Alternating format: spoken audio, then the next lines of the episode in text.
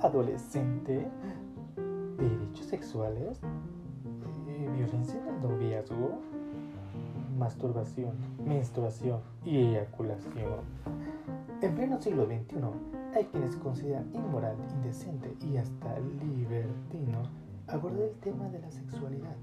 Pero seamos honestos, el erotismo es un tema que está en todas partes y es un asunto de placer, siempre que no vaya en contra de la voluntad de ni dañe física, emocional o psicológicamente a nadie. Bienvenidos a Sexo y sus secretos, un podcast donde encontrarás información, tips y todo relacionado sobre la sexualidad humana. Déjate llevar Déjate seducir al alcance de tu celular, así que escúchanos próximamente.